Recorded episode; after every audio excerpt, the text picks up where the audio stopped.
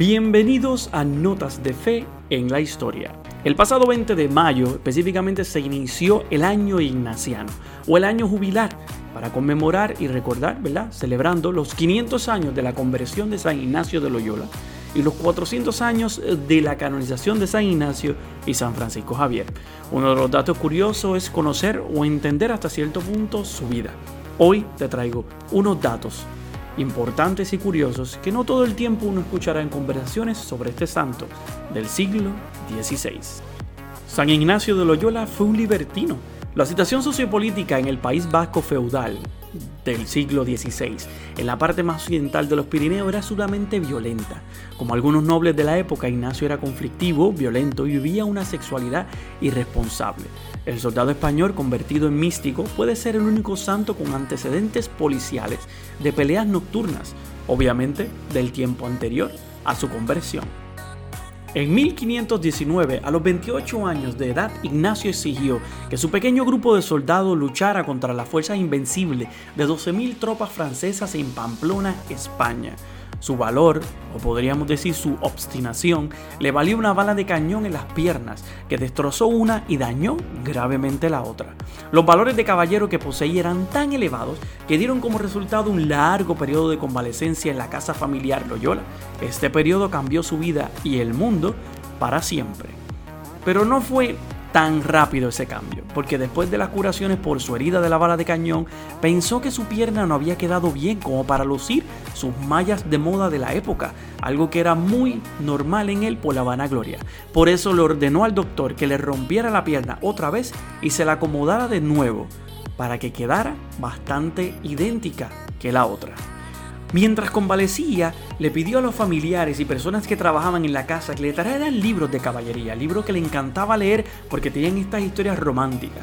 Pero la casa no tenía ninguno de esos libros de textos, así que lo único que, que le entregaron fue el libro de la vida de Cristo y la de los santos, y decidió luego de leerlos imitarlos. Una noche se le apareció la Virgen María con su hijo, y desde entonces se propuso servir al Rey del Cielo.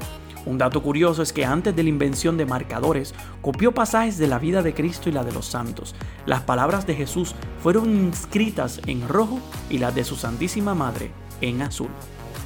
Después de su conversión, la Virgen se le apareció hasta en 30 ocasiones. Fueron tantas que Ignacio quiso llamar a su nueva orden originalmente la Compañía de María. Apenas terminó su convalecencia, se fue en peregrinación al famoso santuario de la Virgen de Montserrat.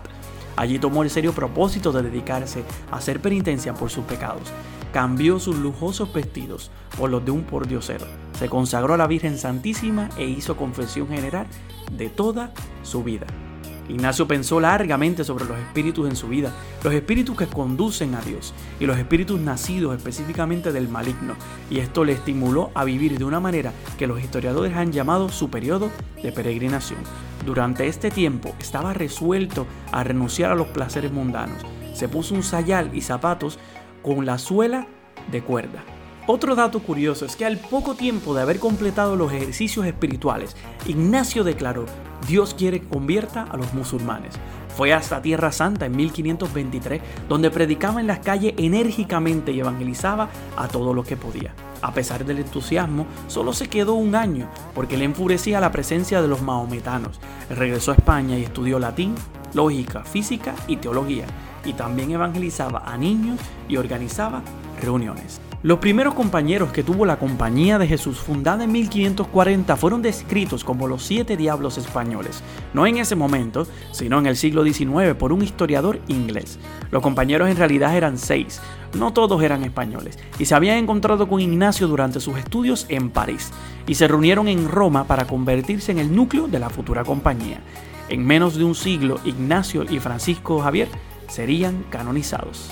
Y finalmente, cuando murió San Ignacio de Loyola, ya había miles jesuitas.